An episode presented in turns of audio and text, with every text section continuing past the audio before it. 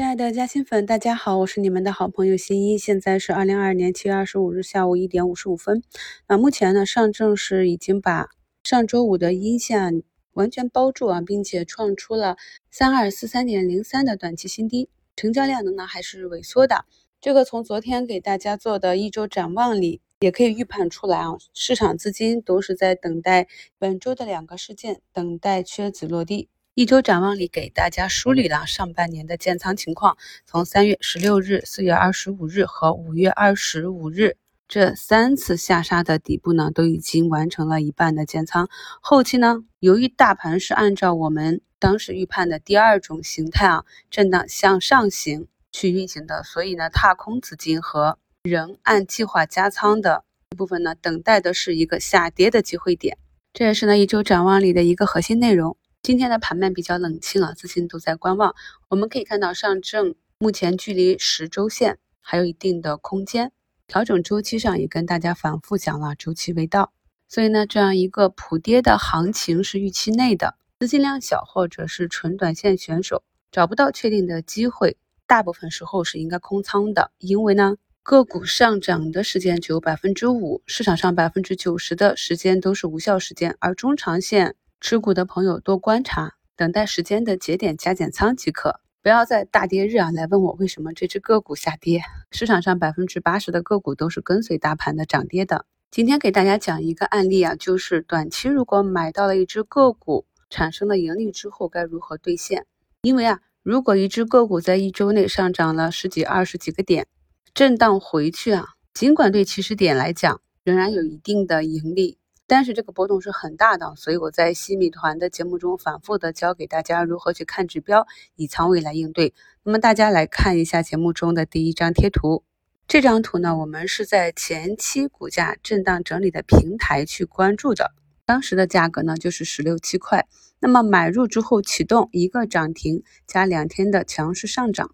短期呢形成了二十多个点的浮盈。那当放量上涨之后。出现了七月二十二日周五的这一根冲高回落的阴线，我们就要警惕啊！这里是洗盘还是一个阶段性的兑现？尽管大盘今天比较弱啊，但是如果个股仍然想要走一个趋势的话呢，这里大概率也不会出现一个向下跳空的缺口。那么个股在盘前是出了减持公告，结合了这个公告的情况，其实呢这只个股就两百亿的市值，我们很难去判断是主力借机洗盘。还是一个真实的短期出货，但是不管怎样，按照我们所学到的技术手法，出现了这样的图形，首先要选择的是减仓和部分兑现，因为呢它的中期逻辑还在，而且呢尽管目前跌幅已经达到负百分之八，股价依然没有达到十日线，这就是我平时跟大家讲的我们的出局口诀，在实践中啊是比较难的，所以呢去年的卖点课程大家一定要认真听一下。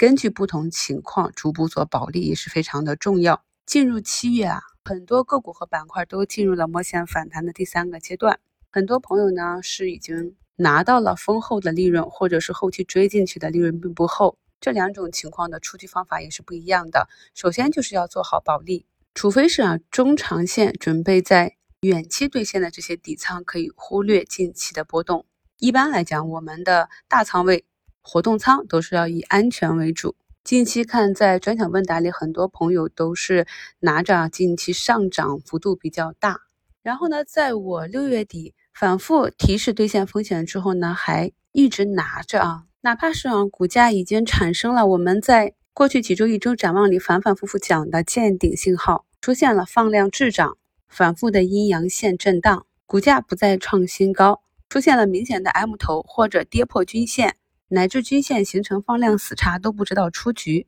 那大家检查一下自己手中的个股，看是否存在这样的问题。我讲过很多次，不要总想着股价最高点，我回撤了几个点，我没有卖到最高点，股价再次回到高点，我一定卖出，这些都是不对的想法。从四月二十七日再次提示赛道股锂矿、光伏、储能的机会，我就跟大家讲，本年度呢，除了光伏有波段的行情机会之外，其他的赛道股呢，我们就按照超跌反弹以及中报预期这个短期的题材来做。所以在这些个股的股价产生分歧、有些逐步的回落的时候，我就在节目中反复的跟大家讲卖出的方法。今天市场就明显走了一个高低切换。我们前期看好了这些底部的啊六八八个股，可以看到它们的月线都是在底部才刚刚形成金叉，以及我们反复讲的经营的逻辑上发生变化的免税龙头这种。过去呢，中国中免是全球的第四大免税公司。那么由于疫情的影响，咱们购买力超强的中国国民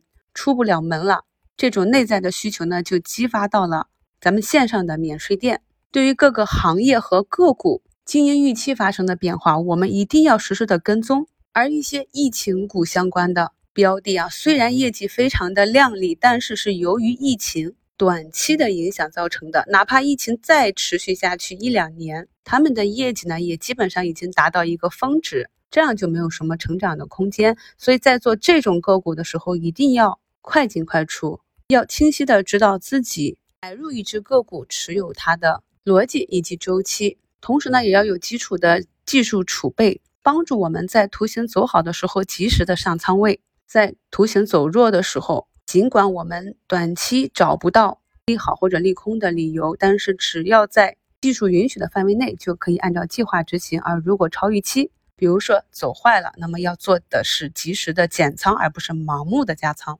这听起来有点难，但是想要做好一件事情，从来都不是容易的，更何况这件事情是赚钱。这个市场上只有百分之十的投资者可以稳定的赚钱，而大家呢去翻看一下我们每半年一次的半年总结，在评论区中也可以看到很多老股民、新朋友使用新一教给大家的方法呢，也都实现了扭亏，实现了稳定的盈利。所以呀，希望朋友们能够珍惜新一在节目中给大家分享的这些投资理念和技术干货，用这些呢变为自己的啊，来提升朋友们的投资获利能力。今天又有几位朋友问沃森生物啊，今天产生了一个向下跳空的缺口，要不要止损出局啊？那么我的回复就是看个股的股性啊。那么它在底部的缺口影响并不大啊。那么可以看到，到下午时分有资金啊一根直线拉起来补了缺口。这个市场是很奇妙的。大家还记得在四月底的时候，我在股评里讲啊，有位粉丝要离开股市，要销户了，再也不做了。